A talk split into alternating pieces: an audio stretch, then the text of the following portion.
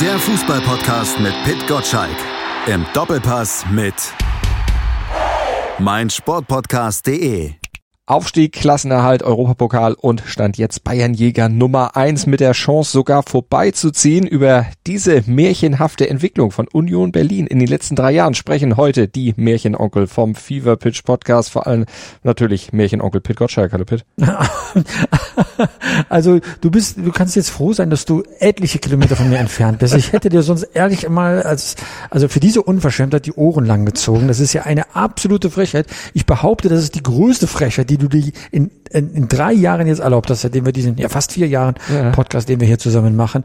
Märchenonkel, das bleibt mir jetzt haften und äh, das kann ich nicht verzeihen. Das ist ja unverschämt. Das, Ach, das ist doch ja. nett gemeint. Das, äh, Du bist, du bist überhaupt nicht nett. Ich glaube, du bist ein, ein Wolf im Schafspelz. Ich glaube, so kann man es bezeichnen. Ich komme von der Küste, von daher kommt das mit Schafen durchaus hin. Äh, Wolf, ja, ich habe einen Hund, aber sonst, äh, das ist auch das Dichteste, was ich an Wolf komme. Ja, Rotbäckchen hier. Ne? So, schönes Märchen hier. Aber um dieses Märchen von Union Berlin zu erzählen, äh, da brauchen wir nicht uns beiden Märchenonkel, da haben wir uns Unterstützung geholt. Von einem, den würde ich jetzt aber nicht als Märchenonkel bezeichnen, weil der kennt sich bei Union Berlin natürlich hervorragend aus. Journalist, Blogger und Podcaster vom Textilvergehen. Sebastian Fiebrich ist bei uns. Hallo Sebastian. Hi, ähm, aus Berlin und Brandenburg. Also das ganze Umland versorgst du quasi mit. ja, also jedenfalls äh, da, wo ich lang gehe. Also Sebastian ist das Gegenteil von, von einem Märchenonkel. Also ich glaube, ich kenne niemanden, der Anhänger eines Vereins ist, der Erfolg hat, der dann bei so sachlich äh, argumentiert und die Dinge immer so nach unten schrauben möchte von diesem Verein, um gar keine Erwartungshaltung in irgendeiner Weise noch zu befeuern. Sebastian, ich glaube, das ist eine richtige Beschreibung. Du bist immer sehr sachlich, was Union Berlin betrifft. Ja, außer während des Spiels natürlich. Also das äh, möchte ich ganz klar sagen, dass ähm, da äh, ist jegliche Sachlichkeit mir fremd, aber da arbeite ich auch nicht. Und äh, das äh, mit dem nach unten weiß ich gar nicht, sondern es ist halt dieser Zweckpessimismus, der äh, quasi durch viele Jahre des Misserfolgs, das muss man ja auch äh, sagen, dass wir das ja bei Union Berlin sehr äh, ausgiebig ähm, erlebt haben, ist er halt da bei uns als Fans und da ist man doch ein bisschen vorsichtig und ähm, misstraut da so einer rosa Wolke ein bisschen erstmal. Nun misstraue ich der schon seit vier Jahren und muss sagen, scheint eine ernste Sache zu sein. Bundesliga Darf ich und dich Union jetzt. Bayernjäger Nummer eins nennen? Äh, Du kannst mich ja nennen, wie du möchtest. Ob ich das selbst so sehe, ist eine andere Sache. Es ist, es macht halt ähm, schon auch ein bisschen Spaß, weil es halt, also über Bayern wird ja sehr viel Bundesliga erzählt und ähm, ich habe überhaupt kein Problem damit, wenn dann über Bayern auch gerne über Union gesprochen wird und das dann halt nicht im Sinne von Aufbauhilfe Ost, sondern halt als ernstzunehmender Konkurrent, jetzt nicht Konkurrent der Bayern, aber halt Konkurrent in der Bundesliga als etablierter Verein wahrgenommen zu werden und nicht als, die sind jetzt mal kurz da und ach, sind die niedlich und jetzt könnt ihr wieder gehen. Und das finde ich gut, ehrlich gesagt, wenn Union als etablierter Bundesligist wahrgenommen wird. Hast du das Gefühl, dass Union ernster genommen wird als vielleicht noch vor zwei, drei Jahren? Weil die Nummer eins in der Hauptstadt seid ihr schon ohne Zweifel. Aber dass man auch nicht mehr sagt, oh, da kommt der Außenseiter, sondern wie du schon sagst, etablierte Mannschaft, mit denen muss man rechnen. Das kann gefährlich werden. Merkst du das dann auch? Ja, also würde ich jetzt äh, in zweierlei äh, Richtungen beantworten. Einerseits sportlich merkt man das natürlich schon, dass das jetzt nicht mehr hier so Union wird nicht mit Bochum, Fürth, Bielefeld in einem Atemzug genannt, auch wenn die Mittel immer noch sehr bescheiden sind, ja, im Vergleich zu sehr vielen anderen Bundesligisten, die schon viele Jahre dabei sind und Jahrzehnte, ist das, äh, ist, hat Union da überhaupt noch nicht diese Möglichkeiten. Aber sie haben halt sehr schnell sehr viel aufgeholt und halt auch sportlich. Das merkt man ja durch diese permanenten Umbrüche, also die vielen Transfers, die Union gemacht hat. Da ist schon sehr viel Klasse in den Kader gekommen, also Klasse im Sinne von Qualität.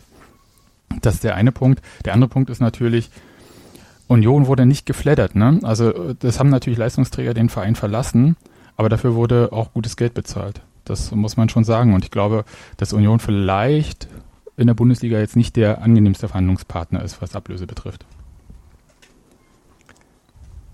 Sage ich mal so, lasse ich mal so im Raum stehen.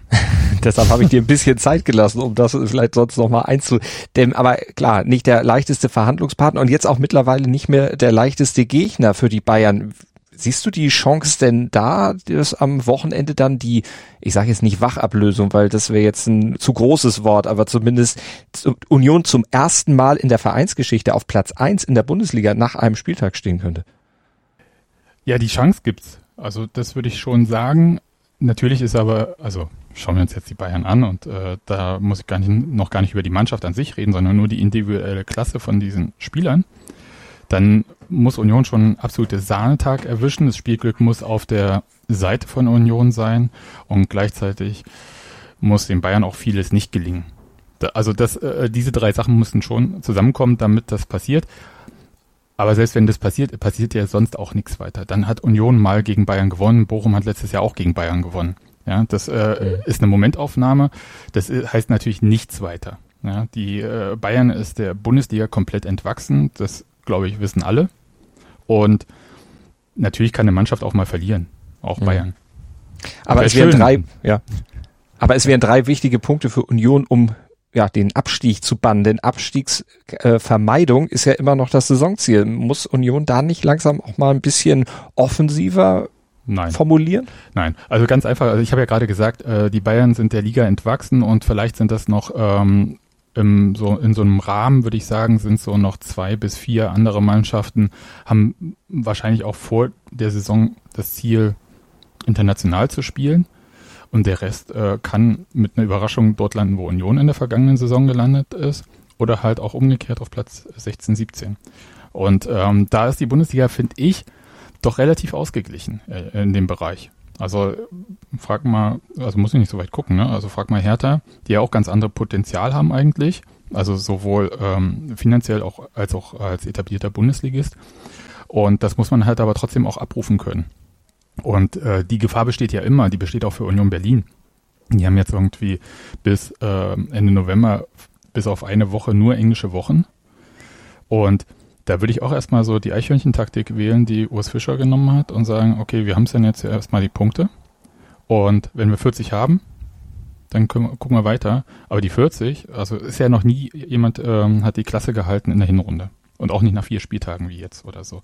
Und deswegen wäre ich da, das wäre, glaube ich, sehr vermessen. Und ähm, was, glaube ich, diese Mannschaft, beziehungsweise was eigentlich diese Mannschaften, die Union hatte jetzt in der Bundesliga, auszeichnet und was auch den Verein an sich auszeichnet, ist, ähm, dass man doch sehr, sehr stark diese Metapher oder dieses geflügelte Wort, was man da so hat, wenn man immer sagt, man denkt von Spiel zu Spiel, das kriegen die ganz gut hin, dass sie immer den Fokus auf das nächste Spiel haben und nicht irgendwie ähm, das nächste Spiel ist dann halt, weiß ich nicht, gegen Gegner XY, aber man hat da irgendwie Europa halt im Kopf oder so. Sondern es geht jetzt um Bayern und das hat auch Urs Fischer in der letzten Woche gesagt, als es um die Auslosung im Europapokal ging, hat gesagt, unser nächstes Spiel ist der FC Schalke 04. Das ist schön mit der Auslosung, das ist auch gut und die gucken wir auch. Aber das ist jetzt nicht unser Fokus. Der Fokus ist das Spiel. Und ich glaube, dass das ein sehr wichtiger Faktor ist. Und wenn man jetzt schon sagen würde, nach zehn Punkten, zehn Punkte sind nix, ja, mit zehn Punkten ist kein Klassenerhalt drin. Wenn man da jetzt sagen würde, ja, wir haben gesehen, wir haben einen guten Saisonstart, dann wäre das, glaube ich, ein bisschen schlecht aus meiner Sicht. Also erstens, weil ich auch gesehen habe, wie die Spiele und die Punkte teilweise zustande gekommen sind. Also Leipzig, da, das hat Union gut gemacht, aber sie hatten auch das Spielglück. Und auch bei Schalke war das jetzt nicht so in der ersten Halbzeit, dass Union Schalke an die Wand gespielt hätte. Ganz im Gegenteil. Und äh, das war einfach eine unfassbar effiziente Vorstellung, auch was die Chancenverwertung äh, betraf. Also insofern muss man da so ein bisschen, ein bisschen auf dem Boden bleiben. Also zehn Punkte sind immerhin 26 Prozent Klassenerhalt, rein rechnerisch jetzt mal. Ja. Auf jeden Fall. Also, äh, also nichts ist es nicht. Ne? 26 Prozent ist ja schon mal was. Ich war ja am vergangenen Wochenende in der Jans Arena und habe Bayern München gegen Jan Sommer geguckt. Deswegen die Frage an dich, wie gut ist denn dein Torwart in Form? ich meine, auf den kommt es hm. jetzt an, ne? Hm. Da, da weiß ich noch gar nicht so richtig. Also ich finde, äh, Frederik Renault, der bei Union die Nummer eins ist, ist ein sehr kompletter Torhüter, der natürlich aber dieses, äh, diesen Makel hat, irgendwie noch äh, in der Bundesliga, glaube ich, keine Saison richtig durchgespielt zu haben als Nummer eins. Ne? Also wenn man das als Marke bezeichnet. Und aber er ist halt sehr komplett, er ist äh, spielerisch gut. Ob er jetzt so ein Dauerfeuer, was äh, die Bayern da durchaus auch abziehen können, aufhalten kann, weiß ich nicht. Ich würde aber da auch sagen, das ist auch nicht ganz immer der Faktor. Also, sondern bei Union wird er halt offen, hoffentlich sehr viel vorher abgeräumt. Und das ist eigentlich so der Fokus, den man dann so ein bisschen setzen muss, dass das halt überhaupt gar nicht zu diesen Abschüssen im Strafraum kommt. Das heißt, äh, Frederik Renault hoffentlich äh, da jetzt nicht so unter Feuer steht wie Jan Sommer.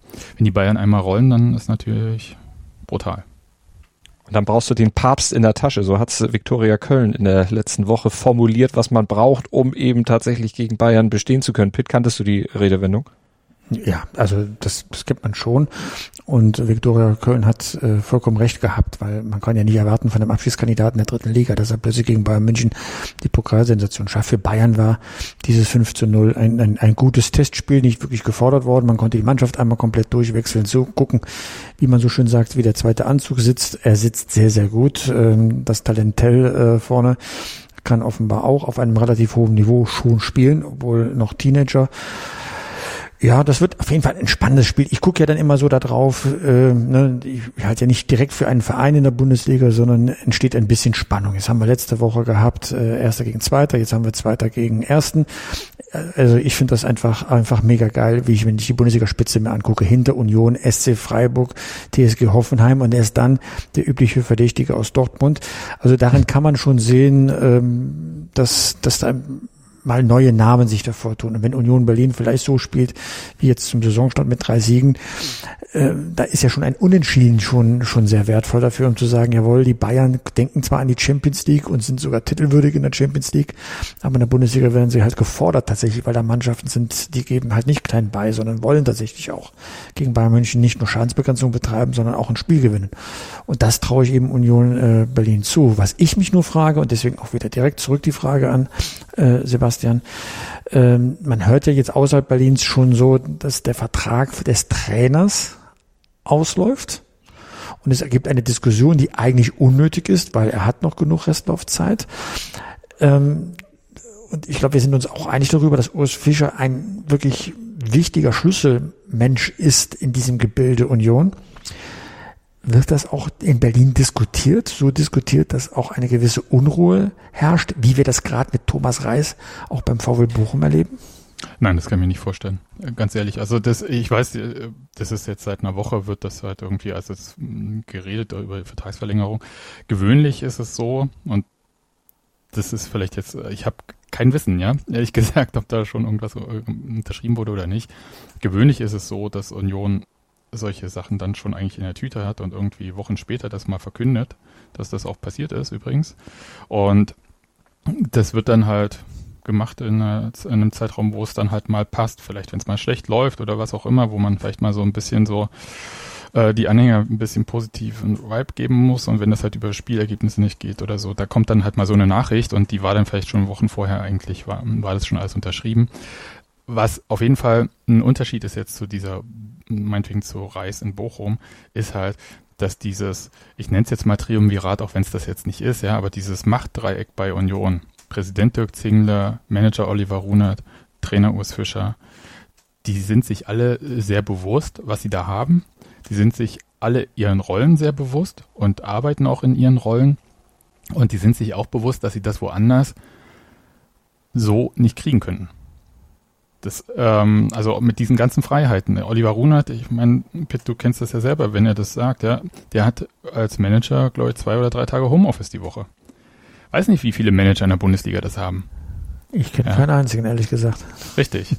So, und ähm, der Trainer kann halt auch mal äh, sagen, äh, wenn der Manager meint, ja, ist jetzt ja alles fertig, hm, äh, ich habe Marvin Friedrich verloren, ich bräuchte noch einen Verteidiger. Wieso? Wir haben genug. Und dann kommt halt Diego Led. Ja, also das passiert schon. Also weiß nicht, äh, glaube, die wissen schon ganz gut, was sie da haben. Ich hatte bei Urs Fischer immer gedacht, Mann, der bei Union, er ist eigentlich viel zu gut, er ist einer der besten Trainer der Bundesliga, da bleibe ich auch dabei. Eigentlich wäre das ähm, für ihn, es kann Union nicht genug sportlich bieten. Jetzt sind sie zweimal im Europa, Europapokal. Jetzt weiß ich auch nicht, was ich dazu noch sagen soll. Ich glaube, die einzige Variante wäre halt noch, dass Urs Fischer sagt, er will jetzt äh, nach England oder so. Also kriegt da irgendein Angebot, wo er sagt, okay, das will ich unbedingt geben. Weil er hatte ja dieses ähm, Deutschland hatte er vorbereitet im Prinzip. Er ist dann zu seinem Agenten gegangen, als er in der Schweiz da dann halt ähm, keinen Job hatte und er hatte auch Angebote, er hätte in der Schweiz bleiben können oder so. Und hat gesagt, nee, ich habe die großen Clubs trainiert, was soll kommen. Und hat sich dann so vorbereitet und er würde gerne ins Ausland gehen, ist dann halt über die zweite Liga zur Union in die Bundesliga ich glaube, dass er in der Bundesliga, weiß ich nicht, äh, was ihn da jetzt reizen würde oder nicht, weil man muss ja auch immer gucken, Urs Fischer ist jemand, der halt so ein bestimmtes Arbeitsumfeld dann auch braucht und auch so eine gewisse Ruhe, die hat er da ja. Ja, also Medienhauptstadt Berlin meinetwegen oder so, aber es ist ja doch unfassbar ruhig bei Union medial. Da ist ja kein Getöse großartig. Und weiß ich nicht, ob man das meinetwegen Dortmund oder so hätte. Mhm. Ich glaube, es kommt ein bisschen auf den, ja, es kommt, glaube ich, ein bisschen auf den Charakter an. Ich erinnere mich, äh, ne, ich blicke ja auch immer so auf Vergleiche in der Bundesliga-Geschichte zurück. Ich erinnere mich an Otto Rehagel, über Jahre äußerst erfolgreich bei Werder Bremen. Und 94 hat ihm ihn der Hafer gestochen. Ja, da wollte er unbedingt Bremen verlassen und ist dem Lockruf des FC Bayern gefolgt und ist nach München gegangen um dort festzustellen, so wie du es ja auch schilderst, dass das Arbeitsumfeld, die Arbeitsbedingungen für ihn dort eben anders sind als bei Werder Bremen. Dass er eben da nicht so regieren konnte als König Otto, sondern dass da eben ein paar in der Elefantenrunde mitreden möchten und mitreden können dann auch. Der hatte das äh, die erste Saison dann nicht überstanden und äh, man hat ihm äh, dann sogar den den UEFA Cup Sieg ähm, genommen. Es war übrigens nicht 94, war 95, als er gewechselt ist. Ja. Ähm, nach dem verlorenen Titelkampf gegen Borussia Dortmund ist er rein und hat auch mal den Titel verteidigen können. So, ähm, was ist das für ein Mensch, dieser Urs Fischer? Ist da nicht doch irgendwas, wie ist es, wenn ich bei einem das ist ein ganz großen ehrgeiziger Club Sportler. Das ist ein unfassbar mhm. ehrgeiziger Sportler. Das muss man einfach festhalten. Und äh, deswegen äh, war ja meine Befürchtung, nachdem er die Klasse gehalten hat in der Bundesliga mit Union, na, was soll jetzt schon noch kommen, ja? Also was geht mit diesem Verein eigentlich mehr sportlich? Und ging mehr. Und dann ist es äh, das Zweite, was er ist, ist ein unfassbarer Teamplayer. Also er hat ein sehr großes Team um sich herum. Und damit meine ich nicht nur diesen großen Kader, ich meine wirklich diesen Staff, wie man das ja immer so nennt jetzt mittlerweile.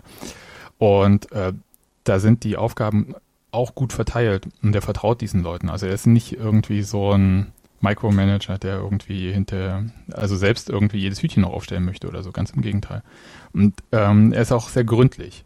Und ähm, er ist auch jemand, der wahnsinnig früh da ist und wahnsinnig spät geht. Also ich weiß auch nicht, wie er das macht und ich weiß auch nicht genau, was so seine ähm, Pläne so insgesamt dann sind. Aber ich glaube, also wenn er nicht mehr sein würde, dann glaube ich, ist es nur im Ausland. Ich glaube, kann mir nicht vorstellen, dass er in der Bundesliga irgendwo landet. Und ich kann mir aber trotzdem nicht vorstellen, dass es überhaupt jetzt, also weiß, so vom Moment her passt das überhaupt nicht. Also würde jetzt auch die Saison jetzt quasi kaputt machen, wenn man da jetzt irgendwie so solche Diskussionen da jetzt dauerhaft hätte. Ihr kennt das ja auch aus der Vergangenheit von anderen Bundesliga-Trainern, wenn so, sowas dann halt so sehr zeitig irgendwie dann feststeht.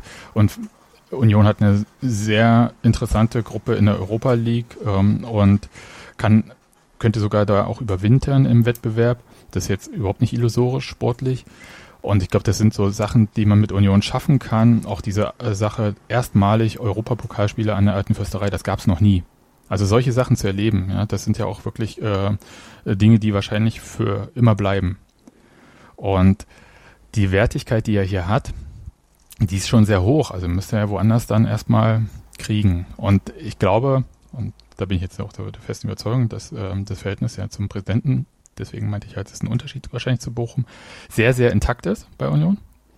Und den Vertrag, glaube ich, mit dem äh, Trainer macht der Präsident. Also insofern vertraue ich da mal ähm, dem Präsidenten, dass er da vielleicht, wie Christoph Biermann das in dem Buch äh, über Union ja mal geschildert hat, dann vielleicht auch mal mit einer Flasche Rum wieder beim Trainer vorbeikommt und sie gemeinsam ein Gläschen trinken und dann das erledigt haben. Und ich vermute, und das meine ich wirklich ernsthaft, ich glaube, sie haben es schon erledigt.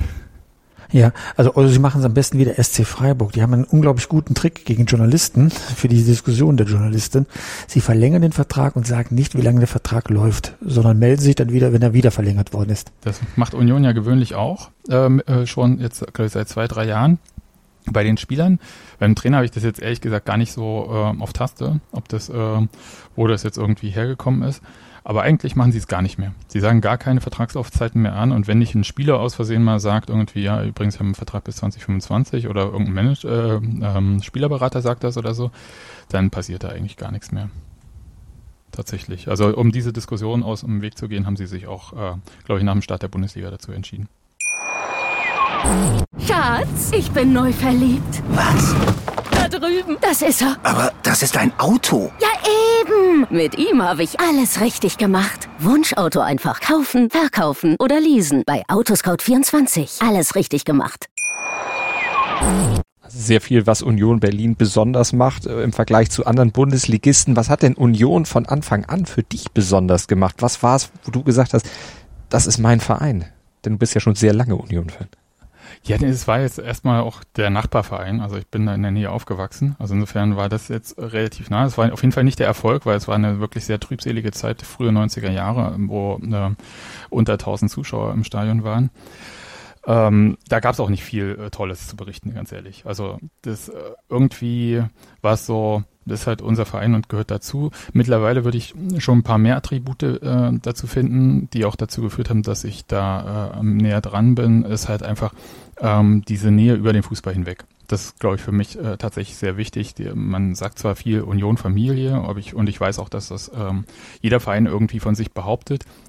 Was aber tatsächlich da ist, ist halt eine unfassbare Nähe äh, zwischen Fans und Verein. Das merkt man auch jetzt. Äh, Union hat ja wahnsinnig an Mitarbeitern zugelegt.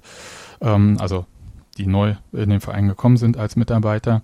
Das sind meistens tatsächlich Leute, die Union-Fans auch sind.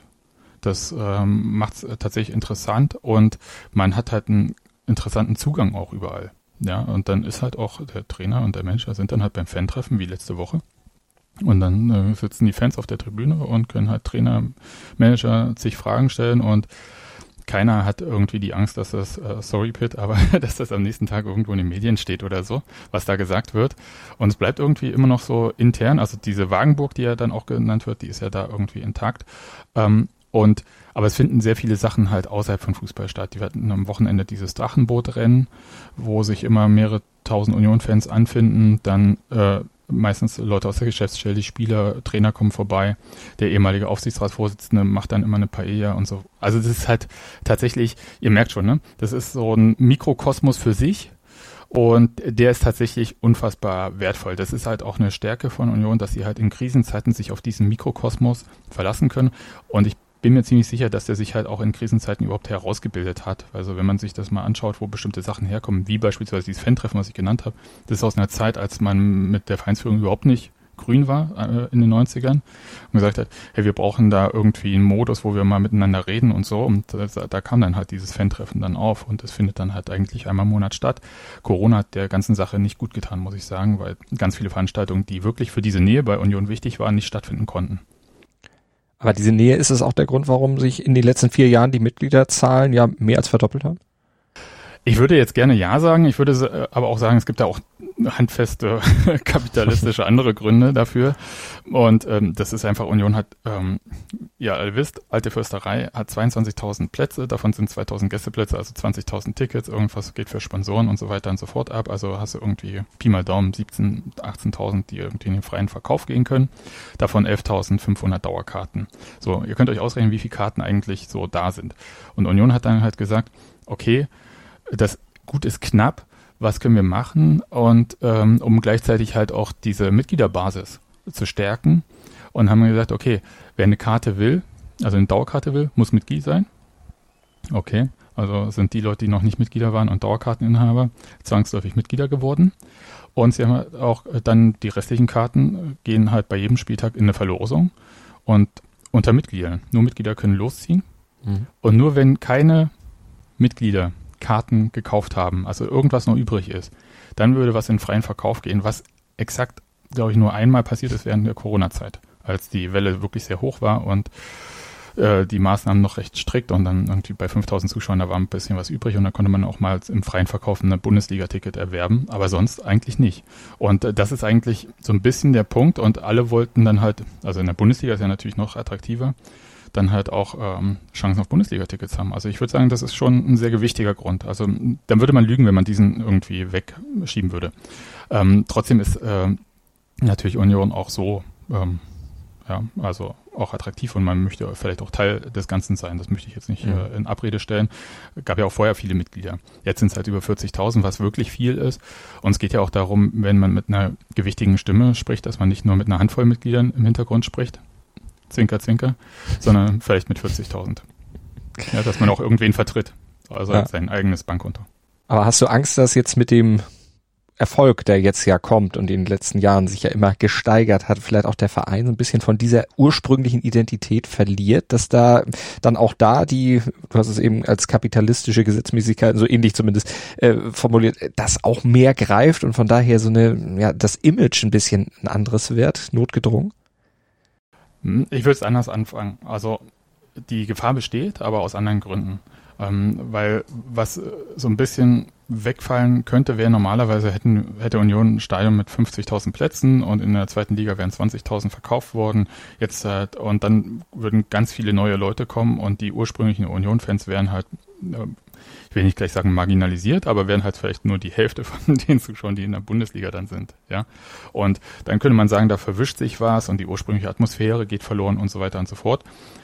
Aber es passen immer noch nur 20.000 Union-Fans in dieses Stadion. Also da kannst du nichts ändern. Also das werden keine äh, Leute hingehen können, die sagen, hey, ich habe hier einen EasyJet-Trip aus London und möchte hier mal schnell zur Union gehen, weil es äh, mir ganz gut passt, äh, wo man sagen muss, nee, sorry, gibt keine Tickets. Also das würde ich sagen nicht. Was ein bisschen so meine Befürchtung war, dass die Medienaufmerksamkeit sehr viel höher wird und jede Kleinigkeit so hochgejazzt wird. Ist auch nicht ganz passiert, also äh, außer bei Max Kruse, als dann selbst das Nutella-Glas im Kühlschrank beim Stream hinter ihm irgendwie aufmerksam äh, begutachtet wurde und eine Ernährungswissenschaftlerin, glaube ich, in der Zeitung was darüber erzählt hat, dachte ich, okay. Aber das ist auch nicht ganz passiert. Also Union hat da schon äh, ziemlich den Daumen drauf, was so in solchen Sachen. Und das Letzte, was irgendwie sein könnte, wäre, dass diese Nähe, ja, und das wär, ist für mich auch das Entscheidende, dass die weg sein würde. Und das ist überhaupt nicht der Fall. Also ich habe ja vorhin das mit den Fan-Treffen erzählt. Sie haben mittlerweile auch wieder ähm, öffentliche Trainings, äh, was ja auch ein sensibles Thema in der Bundesliga ist mittlerweile, weil äh, viele Clubs festgestellt haben, hey, das war vielleicht auch ganz cool während Corona, dass wir das halt so hinter geschlossenen Türen gemacht haben. Aber das äh, gibt auch wieder, zum Teil jedenfalls. Und dann ist es halt eigentlich relativ easy möglich, mit den Spielern auch von Union irgendwie ins Gespräch zu kommen. Und da würde ich sagen, freut mich und kann gerne so bleiben. Und diese Nähe kann auch anstrengend werden. Ne? Also das möchte ich jetzt nicht in Abrede stellen. Und wenn es ganz viele sind, kann es richtig doll anstrengend werden. Aber ich glaube nicht, dass das aktuell der Fall ist. Und ich habe auch ein bisschen überlegt, ob irgendwie Sponsoren was verändern könnten bei Union. Ist bisher auch jetzt nicht so passiert. Und solange es eine gewisse Kontinuität im Verein ist und der Verein wird von Union-Fans geführt, also Dirk Zingler ist ja auch Union-Fan durch und durch, und trotzdem irgendwie sachlich, glaube ich, ist es nicht ganz der Fall. Ähm, reden wir nochmal drüber, wenn das Stadion ausgebaut ist, was ja in Berlin noch ein bisschen dauert. Mhm. Welche Rolle spielt die Konkurrenz mit Hertha BSC? Ist das, äh, ist das ein Thema oder, ähm, also Hertha muss ja darunter leiden. Sie waren die Nummer eins in der Stadt und äh, durch das Aufkommen von Union werden ja die eigenen Fehler umso offensichtlicher, dass da in der Stadt einiges geht, wenn man es nur richtig macht. Union macht's richtig, sieht man ja an der Tabelle und auch an den letzten, letzten Jahren oder vor allem an den direkten Vergleich. Ähm, ist da, also du wirst dann Nein sagen, aber ist das so eine Selbstbestätigung ähm, äh, bei, bei Union? Ähm, wird das überhaupt als Konkurrenz gesehen, weil man sein eigenes Ding macht? Wie, wie ist überhaupt dieser, äh, dieses ja, Das ist eine sehr schwierige Frage, also weil sie halt so viele verschiedene Ebenen hat. Tatsächlich, also auf dieser äh, sportlichen und Vereinsebene hast du absolut recht, ist das, glaube ich, sehr bitter für Hertha weil es halt auch sehr viel vom eigenen Verständnis, was man die letzten Jahre für sich so aufgebaut hat oder letzten Jahrzehnte ehrlich gesagt auch, ähm, doch einiges ins Wanken gebracht hat und ich würde auch sagen, da ist auch einiges eingestürzt im Verein. Und da bin ich tatsächlich sehr gespannt, wie sich der Verein an sich da neu aufstellt. Da gibt es ja viele Abzweigungen, die man so nehmen. Ist mir nicht ganz klar, aber das beobachte ich halt. Das hat ja mit Union erstmal nicht so viel zu tun, weil es ja so eine inner-Hertha-Sache ist. Ähm, sportlich ist ehrlich gesagt das ist wirklich fantastisch. Anders kann ich das nicht. Union war immer der kleine Verein. Wir haben doch äh, wirklich, ich habe ja vorhin von den 90ern erzählt, aber selbst in den Nullerjahren und so, haben wir gegen Hertha 2 gespielt. Ja. Und jetzt besiegen wir total selbstverständlich Hertha jetzt das vierte Mal in Folge in den besten Wettbewerben, die es gibt, gegen die erste Mannschaft. An deinem Lachen merke ich doch, dass es dir doch was bedeutet. ja, also das ist halt so, ähm, dieses äh, irgendwie, das ist so der äh, kleine Club aus dem Südosten von Berlin und wir sind aber der Hauptstadtclub, wo ich immer sage, Hauptstadt ist auch bis Köpenick übrigens. Ja, ähm, ja, das ist tatsächlich witzig irgendwie, aber es, äh, für die deswegen sage ich halt, für die Entscheidung im Verein bei Union hat das jetzt nicht so die Riesenrolle. Ne? Das ist für Fans, äh, hat das eine, spielt es eine Rolle, weil ich halt tatsächlich, ich habe äh, beim letzten Derby bin ich nach Hause gefahren mit der Bahn und äh, habe einen Kollegen, ich stand auf dem Bahnsteig, der Kollege war in der S-Bahn getroffen, der Hertha-Trikot trug und ich habe nur mit ihm abgeklatscht und äh, das war schon, äh, also da gehe ich schon sehr gerne danach auf Arbeit, ne? Das sage ich mal schon ähm, ganz deutlich. Aber es ist jetzt, es ist ja keine Hassrivalität, ne? Das ist äh, schon ein bisschen anders. Da gibt es andere Berliner Vereine, wo das vielleicht anders wäre. Ähm, das ist eher so ein, ich glaube, dieses diese klare Rollenverteilung. Hertha immer der Favorit, egal gegen welchen Verein in Berlin. Und alle versuchen irgendwie die Nummer zwei zu werden und werden, äh, ja, und werden es dann doch nur für ein, zwei Jahre. Ähm, ich hoffe, dass das jetzt insgesamt mal so ein bisschen ins Wanken gerät und dass auch der Berliner Fußball an sich da so ein bisschen äh, aufgemischt wird und vielleicht auch ähm, neben Union und Hertha vielleicht auch noch andere Clubs kommen, auch wenn ich da nicht so viel sehe. Ähm, also das wäre schon äh, ganz gut und ich finde es äh, ehrlich gesagt auch ganz gut, wenn sich halt, wenn es da gar nicht mehr die klare Rollenverteilung gibt, sportlich.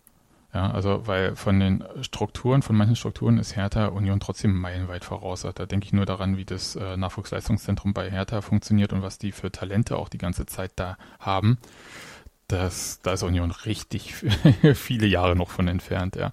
Also deswegen, ähm, da genieße ich mal äh, das jetzt gerade, was der Sport so macht und ähm, drückt den Hertha-Fans die Daumen, dass ähm, ihr Verein sich so inhaltlich so entwickelt, wie sie sich das auch vorstellen. Und ansonsten hoffe ich einfach, dass es jedes Jahr irgendwie so einen Kampf um die Stadtmeisterschaft gibt und dass es halt nicht mehr klar ist, wer Favorit ist. Und äh, das wäre ziemlich cool würde, glaube ich, auch der Stadt insgesamt gut tun und auch der Bundesliga an sich. Im Moment liegt ihr neun Punkte vor. Also da, da ist ja, äh, nicht groß ja, die Gefahr, glaube ich, in diesem ja, Jahr. Ja, ja, mal schauen. ich, ihr, ihr, merkt ja, ne? Also, mein Gott, ich, ich, ich war beim DFB-Pokal gegen Hertha mit dabei. Das war wirklich fantastisch, ja. Aber ich traue der Sache immer noch nicht ganz so. Ja, ist, ähm, ja. ich habe so viele Jahre anders erlebt, deswegen bin ich da immer so ein bisschen vorsichtig. Aber ihr merkt schon, ich bin da schon sehr ähm, gut gelaunt bei dem Thema. Würdest Sebastian glaubt erst an die deutsche Meisterschaft, wenn er nach dem letzten Spieltag vier Punkte vorne liegt. wenn ich äh, aufwache und sie liegt neben mir im Bett. Ja, die Schale. würdest du denn den Begriff Märchen, der kommt ja von Oliver Runert, äh, unterschreiben oder würdest du es in deiner doch realistischeren Art anders sagen, weil ein Märchen ja doch immer irgendwas Schicksalhaftes hat und ja. bei Union ist es ja doch auch sehr geplant. Ja, es ist schon geplant. Also das muss man auch ganz äh, deutlich so sagen. Also das ist, das ist, was ein Märchen ist, ist, dass Union diese Widrigkeiten, die jetzt nach dem Aufstieg kamen, äh, mit dieser Corona-Pandemie, tatsächlich irgendwie angenommen hat und auch ein paar andere Sachen, die dann halt so mit so einem Bundesliga-Aufstieg und Klassenhalt kommen, gemeistert hat. Also Stichwort irgendwie Verlust von Leistungsträgern. Das ist, ähm, und diese ganze Situation für mich als Fan ist es märchenhaft. Aber ihr könnt wissen, dass äh, der Verein, äh, äh, Klammern das Präsidium vor allem dann, die haben ja eine Strategie und die, dass die Strategie auf die erste Liga ausgerichtet ist, das war vor knapp zehn Jahren klar.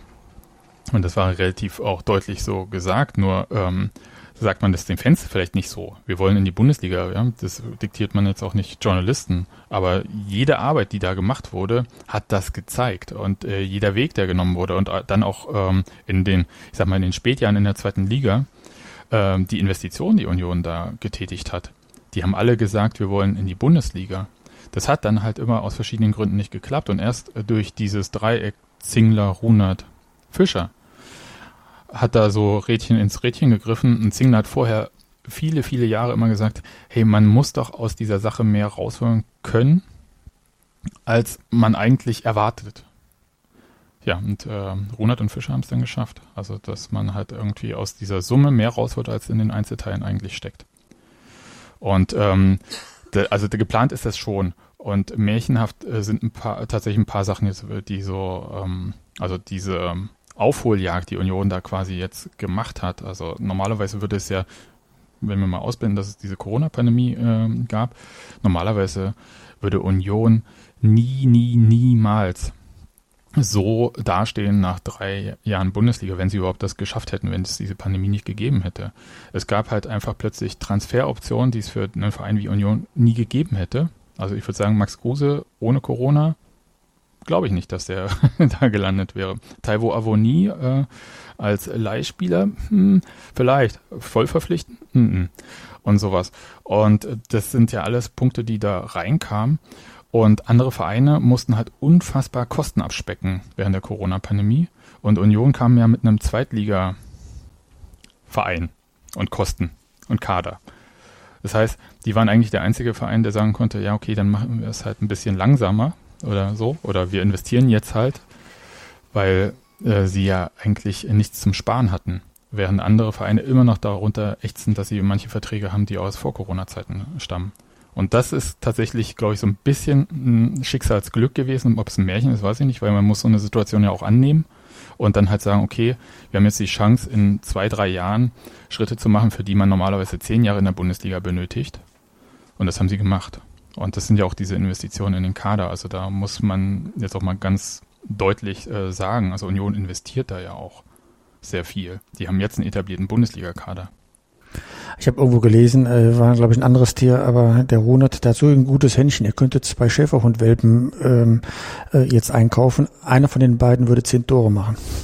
Ja, die, Tru die Truthähne waren es, genau. Die Truthähne waren es, okay, nicht die Er könnte zwei Truthähne verpflichten und einer würde zehn Tore machen, der andere 15, genau. Ja, ähm, stimmt so ein bisschen, weil das halt so, es spielt so ein bisschen an auf unseren, äh, wir sagen immer unser, äh, liebevoll unseren Zweitligasturm Sven Michel und ähm, ähm, Kevin Behrens die ja gegen Leipzig da getroffen haben ähm, in der letzten Rückrunde. Tatsächlich, das stimmt schon. Ist ein bisschen auch ein Meme geworden, würde ich sagen. Diese Nummer mit äh, Runert hat so ein gutes Händchen. Also erstmal, es ist das Team von Runert, er macht das ja nicht alles alleine.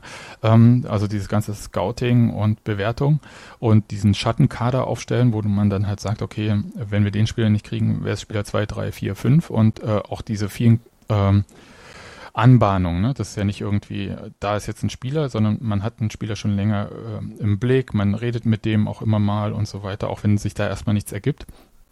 Also das macht er schon äh, mit seinem Team super, super gut. Möchte aber dazu auch sagen, äh, deswegen ein bisschen Wasser in den Wein kippen, äh, bei äh, finde ich alles fantastisch, aber es gibt auch Spieler, die nicht funktionieren. Wollte ich nur sagen, ja. Timotheus Puchac zum Beispiel, einer der teuersten Spieler, die Union je verpflichtet hatte, ähm, hat eigentlich gar nicht funktioniert muss man ganz deutlich so sagen, als Linksverteidiger. Und äh, spielt auch eigentlich sportlich keine Rolle. Und da gibt's auch welche. Das ist aber, wenn man halt viel verpflichtet, dann ist ja logisch, wenn man zehn Spieler verpflichtet, dass nicht zehn Spieler plötzlich äh, top funktionieren oder so.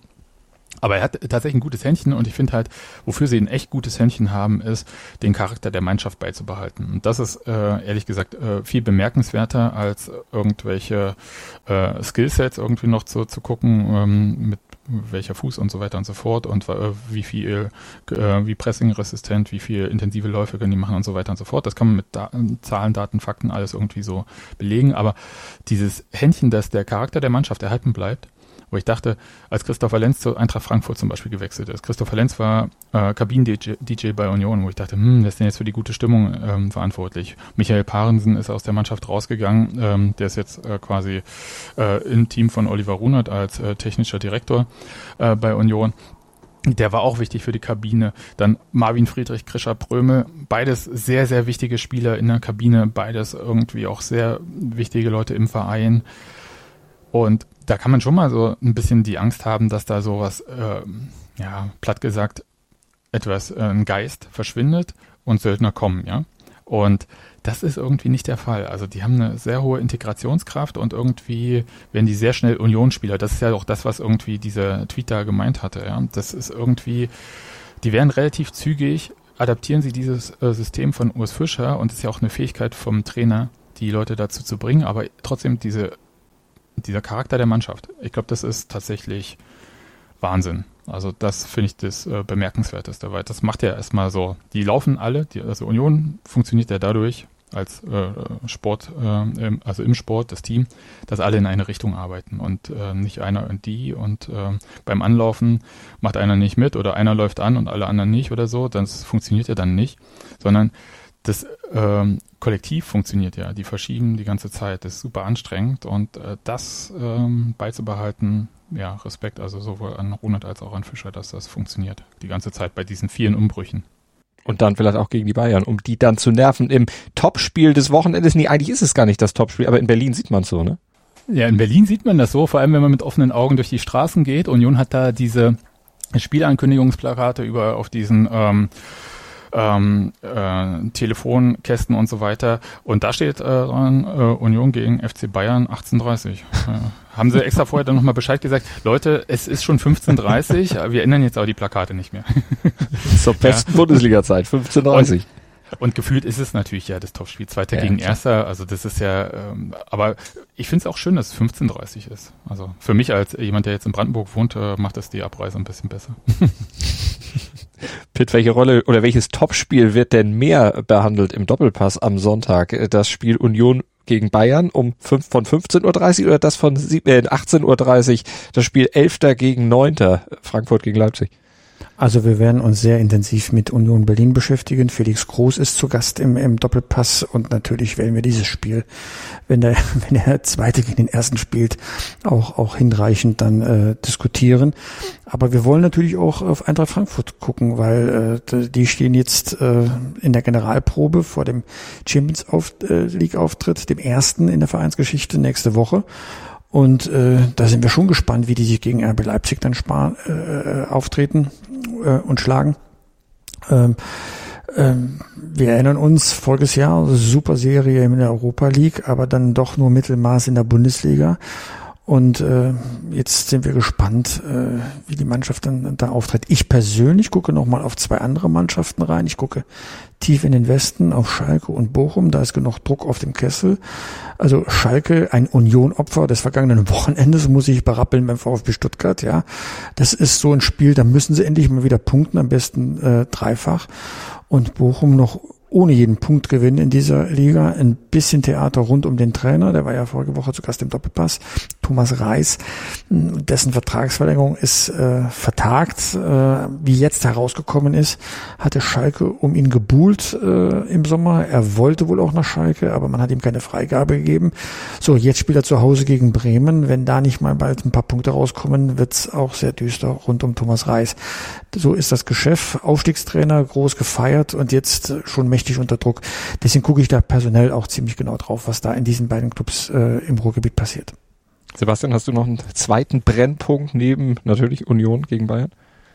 Ich glaube, äh, Pitt hat die tatsächlich die beiden wirklich interessanten Punkte genannt aus meiner Sicht. Also Schalke einfach, weil das Selbstverständnis des Clubs ja größer ist als nur Abstiegskampf zu spielen und man muss da irgendwie halt eine Rolle finden für sich in dieser Liga und ähm, auch mit dem Trainer, der, wenn man das jetzt gehört hat, dass halt ähm, man da vielleicht auch einen anderen Trainer gerne gehabt hätte. Ähm, das ist ja jetzt auch, spielt ja vielleicht dann auch nochmal eine Rolle. Finde ich schon tatsächlich das interessanteste Thema, mhm. weil es halt ähm, auch da Stichwort, auch wenn man nach Berlin guckt, äh, Hertha oder so, da ging es ja auch darum, wie man den Verein insgesamt neu aufstellt, also auch jenseits vom Sport. Und das kann man umso besser, wenn man sportlich auch erfolgreich ist. Und äh, da bin ich tatsächlich, also ich gucke mir das tatsächlich sehr interessiert an, weil ich halt ähm, mich dafür interessiere, wie die Strukturen, äh, also wie krisenfest die auch sind. Ja, man kann ja viel von Neuanfang reden und dann hat man eine Aufstiegsfeier und das ist toll. Aber dann muss man halt mal gucken, wie das äh, läuft, wenn es halt nicht mehr läuft. Und äh, das ist, glaube ich, eine sehr gute Geschichte. Also wenn man jetzt in Geschichten denkt. Ja. Hm. Hast du zum Abschluss noch einen Tipp für Pitt für das Spiel Union gegen Bayern? Weil Pitt braucht fürs Sport 1 Tippspiel unbedingt Punkte, um an seinen Experten vorbeizuziehen? Also ich würde mal sagen, 1 zu 1 wäre schon so das, wo ich ähm, hingehen würde. Ich tippe nie so, ich tippe immer 2-0, äh, 2-1 für Union. Aber wenn du mich jetzt so mal sehr neutral fragen würdest, würde ich sagen, mit einem 1-1-Tipp machst du nichts falsch. Also letzte Woche war ja, war ja Stefan Effenberg zu Gast hier in diesem Podcast und er hatte mich äh, mal, dringend vorgewarnt und ja nun auch gesagt, das Spiel geht eins zu eins unentschieden aus. Bayern gegen Gladbach. Mhm. Und ich habe natürlich das getan, was man als feiger Tippspielteilnehmer macht. Ich hatte auf den Sieg für Bayern getippt. Was glaubt ihr eigentlich, was ich am Sonntag zu hören bekommen habe von Stefan Effenberg her, dass ich es ihm nicht glauben würde? Und dann gucke ich natürlich auf die unter tippspiel.sport1.de jetzt unter die Liste. Er tippt ja damit in der Expertenrunde. Er liegt jetzt neun Punkte vor mir. Ich muss mehr auf ihn hören. Sebastian, kann ich dir vertrauen? Du meinst 1-1 soll ich tippen, Union gegen Bayern? Ja, mach das mal. Also Okay, ganz gut. ehrlich, Ich werde wenn meinen du Tipp natürlich jetzt ändern. richtig, wenn du richtig dicke Punkte haben willst, dann setzt du natürlich 1-0 für Union, aber mach mal 1-1. Ich glaube, das ist Ich, äh, ich werde meinen Tipp jetzt die ändern. Ich Bayern in der aktuellen Form, dass die kein Tor schießen, das kann ich mir einfach nicht vorstellen. Okay, gut. Überzeugt, Sebastian Fiebig überzeugt Pit Gottschalk, seinen Tipp zu ändern. Ähm, Malte, wir werden das großartig diskutieren danach. nächste Woche. nächste Woche diskutieren im Podcast. Wenn das schief geht, ja, dann ist Sebastian schuld, das nützt mir nur nichts. Wir Aber Hauptsache, ich drüber lieg vor. Mario Basler, das ist das Wichtigste. Ich lieg vor Das Mario tust du ja im Moment noch. Wie viele Punkte warst du Genau. davor? Äh, Gar keinen, aber da gibt's irgendwie, ich habe mehr, mehr, mehr Dreier oder so. Deswegen kriege ich Ach so. so. Da kannst du ja Ahnung. dran arbeiten, dass du da dann auch auf regulärer Punktebasis dann noch an Mario noch ein bisschen weiter dich äh, ab, ab, Ich bin ein absetzt. mittelmäßiger, ich bin ein mittelmäßiger Tipper, wirklich. Aber ich liege 30 Plätze vor Mario Basler. Reicht mir für den Moment. Effenberg darf ich nicht überholen, das hat er mir verboten.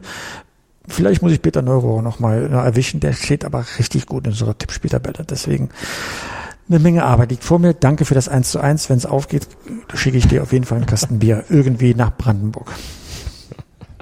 Eine Menge Arbeit natürlich auch nächste Woche dann am Newsletter, newsletter.pitgottschalk.de, 6.10 Uhr werktags, wenn ihr ihn abonniert und Podcast, Pitt hat schon gesagt, nächsten Donnerstag werden wir sicherlich dann, wenn es schief gehen sollte, auch über diesen Tipp nochmal sprechen. Äh, dann habe ich wieder Futter für den Einstieg, aber mal gucken, was sonst noch passiert in der Welt des Fußballs. Äh, vielen Dank an Sebastian Fiebrich für die Expertise zu Union Berlin. Sehr schöne Runde.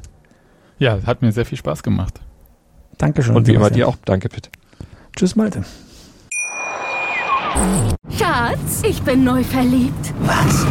Da drüben. Das ist er. Aber das ist ein Auto. Ja, eben. Mit ihm habe ich alles richtig gemacht. Wunschauto einfach kaufen, verkaufen oder leasen. Bei Autoscout24. Alles richtig gemacht.